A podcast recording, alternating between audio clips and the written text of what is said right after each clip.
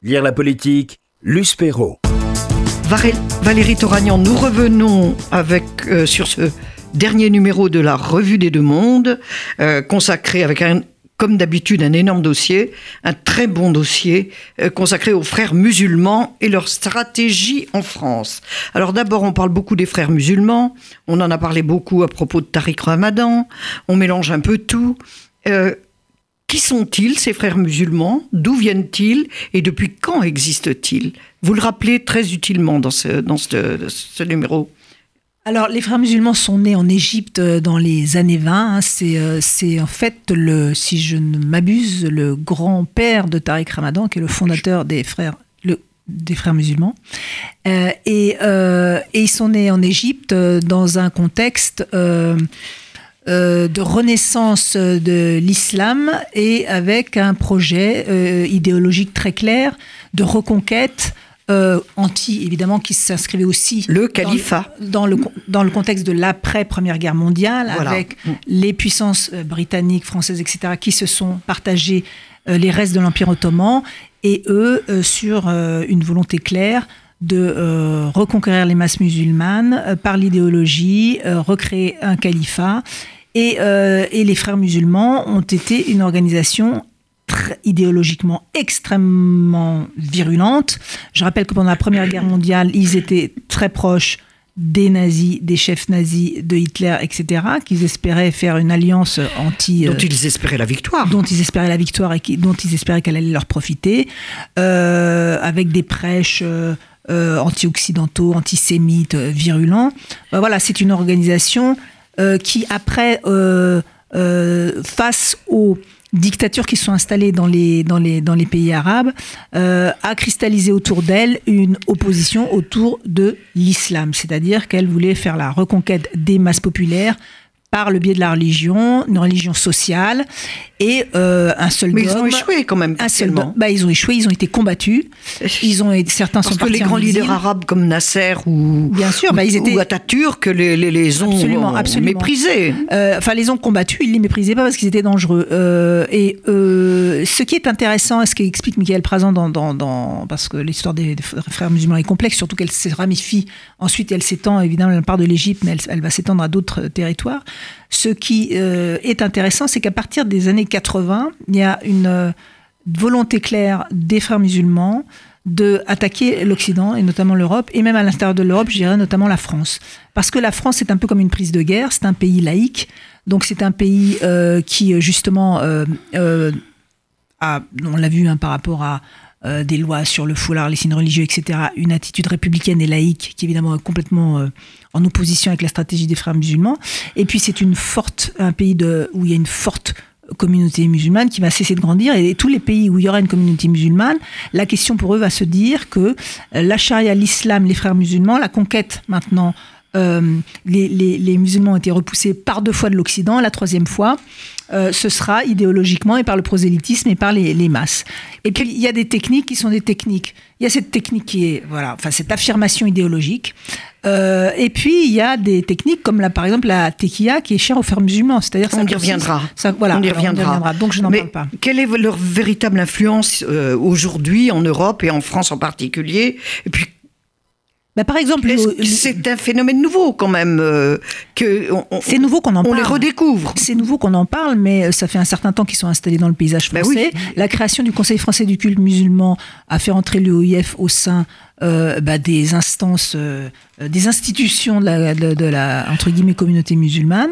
L'UOIF est proche des frères musulmans. L'UOIF qui s'est aujourd'hui rebaptisé euh, les musulmans, parce que justement, ça c'est aussi quelque chose d'important qu'on souligne beaucoup dans le dossier, c'est que ce qui est en train de s'opérer actuellement, et c'est typiquement la stratégie des frères musulmans, c'est de, de ne pas apparaître comme frères musulmans, mais d'intégrer, euh, de faire de l'entrisme dans la police, partout où il y a un point faible, dans l'éducation, ouais, partout, dans la politique et de gagner à, ce moment-là progressivement, euh, sans même avoir besoin de faire des revendications euh, extrêmement ouvertes et explicites. Hein. Par exemple, c'est ce qui les différencie des salafistes.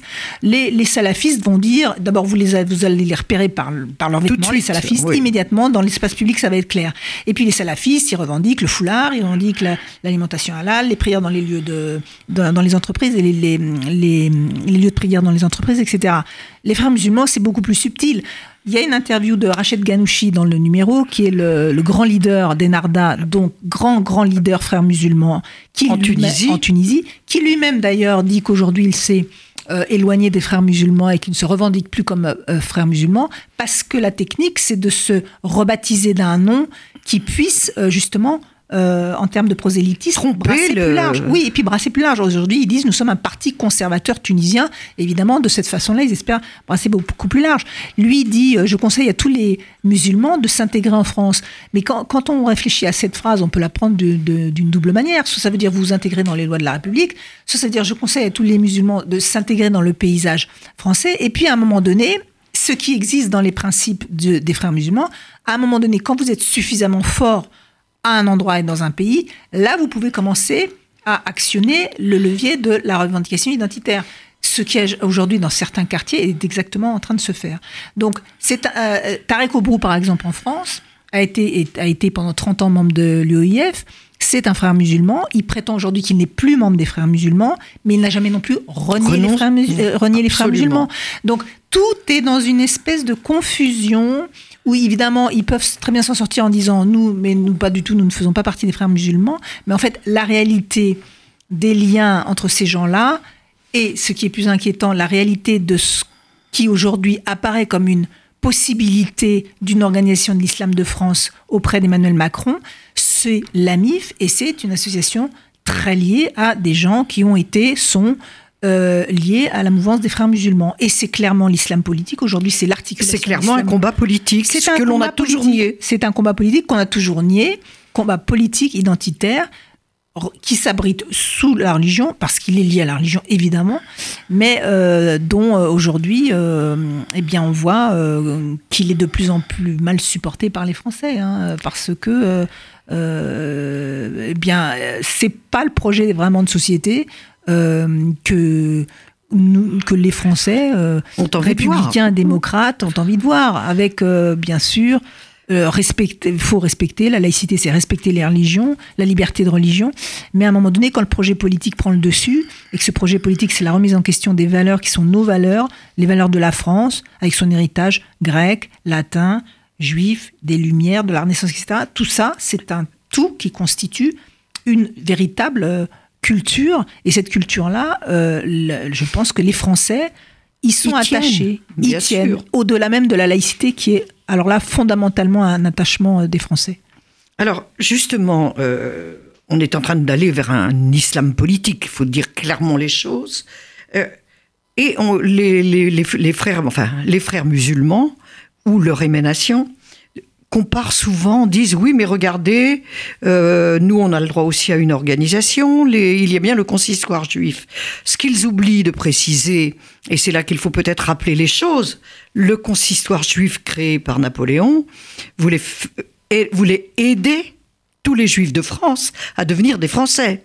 Les institutions musulmanes veulent transformer les Français en musulmans. C'est tout à fait une autre démarche. Oui, c'est une, euh, une, formule de Zineb El Razoui qui est en, interviewé dans, dans, ce numéro. Et c'est elle l'explique très bien. Elle l'explique très bien et c'est très frappant. C'est exactement en fait l'inverse. C'est-à-dire que l'inverse. Euh, il y a une communauté aujourd'hui dont une grande partie vit euh, sa religion de manière tranquille, comme toute religion peut et doit être vécue et doit être protégée pour être vécue ainsi en France et qui ne se trouve pas du tout solidaire ou, qui n'est pas intéressé par cet islam politique qui est pris en otage qui aujourd'hui qui connaît aussi une pression, un conflit de loyauté euh, parfois, parce que vous savez ce que c'est ici, je parle dans une radio juive, euh, ce que ça peut être un conflit de loyauté par rapport à sa communauté d'origine, quand des fois, des fois on est en rupture, des fois on n'est pas d'accord avec certaines choses, etc. Et donc, euh, donc oui, aujourd'hui, l'amalgame, on n'arrête pas de dénoncer l'amalgame, mais l'amalgame, il est fait de la part de ceux qui, dès qu'on critique l'islam politique, disent Ah, vous critiquez les musulmans. Mais non, il ne s'agit pas de critiquer les musulmans dans leur ensemble. Ce n'est pas la même chose. Cet islam politique identitaire qui a un vrai agenda politique en France, et c'est celui-là qu'on critique. Et pardon, mais quand on voit, la semaine dernière, il y a une tribune qui est parue dans Marianne, extrêmement importante à mon avis, euh, signée par euh, une centaine, je ne sais pas où à quel nombre ils en sont aujourd'hui, euh, de musulmans et de musulmanes français qui disent, euh, sur le foulard, qui disent oui, nous considérons que c'est un, c'est le foulard est obscurantiste et sexiste. Ce sont pas euh, des réacs laïcs, laïcards, républicains. tous ces termes sont entre guillemets évidemment dans ma bouche. qui parlent. Ce sont des musulmans, ce qui veut bien dire que au sein même de la communauté musulmane, il y en a qui mais ne se reconnaissent pas du tout, et ont aucune envie d'être représentés par ces gens-là, et encore moins par les frères musulmans. Donc c'est ce que pointe Zineb El Razoui dans, dans, cette euh, interview. Je rappelle qu'elle-même, euh, en tant qu'apostat, c'est-à-dire qu'elle est devenue athée, c'est la femme aujourd'hui, euh, elle est protégée par les services par la police, bien évidemment, parce qu'elle a des fatwas et des menaces permanentes, et que c'est aussi, c'est aussi ça, hein, c'est cette intimidation-là, hein, il ne faut pas l'oublier. Elle rappelle aussi quelque chose d'extrêmement important, c'est que jamais c'est l'OIF ou, toutes ces représentations soi-disant apolitiques euh, n'ont jamais dénoncé les frères musulmans, n'ont jamais dénoncé leur entrisme en France, n'ont jamais dénoncé la charia, n'ont jamais dénoncé les positions anti-homosexuelles, n'ont jamais dénoncé, bien sûr, au contraire, prônent le port du voile, et ils n'ont jamais été clairs sur les apostats. Surtout sur la Ça, c'est quelque chose d'essentiel tout elle insiste, c'est essentiel, hein, parce qu'aujourd'hui, euh, elle dit, c'est exactement là où, euh, entre guillemets, elle dit, ils sont coincés, c'est que euh, s'ils doivent revenir sur cette question de l'apostat, c'est-à-dire qu'on n'a on pas le droit de, de, renier sa religion, hein, de, de, quitter sa religion en islam. Elle dit, mais ça, si vous demandez à un imam de condamner ça, il ne peut pas, parce qu'il se met immédiatement en, en, scission avec le texte, avec le Coran. Donc ils ne pourront jamais le dire. Mais euh, elle, elle, et puis elle, Mais ils sont menacés de mort en plus. Euh, oui, en plus à, l'intérieur, euh, voilà, il y, a, différentes obédiences et des obédiences qui évidemment, avec certaines qui sont plus radicales que d'autres. Elle donne un autre bon exemple. Elle dit évidemment quand il y a des attentats, tout le monde pleure les morts. Mais elle dit bien sûr c'est un crime. en heureusement que tout le monde pleure les morts quand il y a un attentat. Mais par exemple, quand il y a des sujets où les imams pourraient décrisper et euh, dire juste attention, euh, la communauté euh, musulmane, ce n'est pas ça. quand il y a par exemple les affaires de Burkini dans les piscines et qu'il y a des, gens qui se qui, qui, qui, dénonce euh, voilà, ces, ces, ces, manifestations qui sont complètement politiques et militantes hein, de Burkini dans les piscines. ce sont des manipulations. Voilà. Euh, il y a, elle dit il, pourrait aller sur les plateaux télé et dire mais vous savez, euh, cette histoire de Burkini, les femmes musulmanes ne sont absolument pas obligées. vous pouvez tout à fait aller dans une piscine avec un maillot de bain normal, de même que le foulard, etc. Ce ne sont pas des obligations. Mais il n'y a jamais eu. Or non, c'est typiquement pas la réaction qu'il y aura. La réaction va être en général de, crier à l'islamophobie, à, la stigmatisation en disant on n'a pas le droit de, pratiquer euh, notre religion comme on l'entend, c'est une atteinte liberticide, etc., etc. Donc voilà, il y a toutes ces ambiguïtés dont on parlait tout à l'heure, quand on disait qu'il y avait des ambiguïtés à lever euh, de part et d'autre, mais elles sont là. Est-ce que Macron va obtenir du Conseil français du culte musulman que sur la question des femmes, de l'apostat, des homosexuels, du foulard, etc. Ce sont les, claires, les questions eh ben, fondamentales. Eh bien, je lui souhaite bien du courage et je pense qu'il n'aura pas de réponse claire. Alors, il y a dans ce dossier aussi un témoignage extrêmement important de Mohamed Louisi, un ancien, un ancien frère musulman. Et il explique tout cet entrisme par la taquilla, c'est-à-dire l'art de la dissimulation. Vous l'avez évoqué, mais c'est fondamental ça aussi. C'est comme ça qu'on n'a rien vu venir, enfin, ou qu'on n'a pas voulu voir venir. Oui, et puis c'est bah, formidable parce qu'en gros, vous avez la possibilité, euh, surtout quand vous êtes dans un pays non musulman, ce qui est le cas quand les musulmans sont en France, euh, la charia, vous, enfin, je, ne dirais, je rentrerai pas dans les détails parce que je ne suis pas du tout une spécialiste de l'islam. Mais en tout cas, on va renvoyer à la lecture de la revue des deux mondes. La euh, vous, vous autorise et même vous préconise la dissimulation pour euh, faire de l'entrisme et faire partager vos idées. Donc, euh, le foulard, c'est une préconisation des frères musulmans, mais si vous êtes en pays non musulman, c'est pas grave. ne le portez pas. même le halal, si à un moment donné, pour voilà, il est nécessaire de, de, renoncer à la pratique du halal, c'est pas grave, ne, le pratiquez pas, parce que ce qui compte avant tout, c'est d'être en, conquête et de conquérir un espace d'institutions, d'associations, euh, peu importe. Mohamed Louisi, ce qu'il dit, qui est très intéressant, c'est que aujourd'hui, on rentre pas dans des associations qui s'appellent euh, Association des frères musulmans euh, du football. Non, hein. non, pas du tout. Jamais. Ça s'appelle Association, j'ai n'importe quoi, de foot de Bondy. Et puis quand vous rentrez dans l'association de foot de Bondy, comme par hasard, les cadres sont des gens qui sont proches des frères musulmans. Je dis Bondy complètement au hasard, hein, surtout que personne, voilà. Et, et, et, il dit, et petit à petit, euh, vous êtes choisi par eux, ce n'est pas vous qui les choisissez. C'est-à-dire que petit à petit, tout d'un coup, au bout d'un, deux, trois ans, on s'adresse à vous, on vous, on commence à vous parler euh, des valeurs de l'islam, de la religion, de, l'importance. Il explique très bien aussi son parcours, comment il a été pris en main dès le Maroc. Dès le Maroc, 13 ans. 13 ans, par, les frères musulmans, parce qu'il y avait euh, un vide.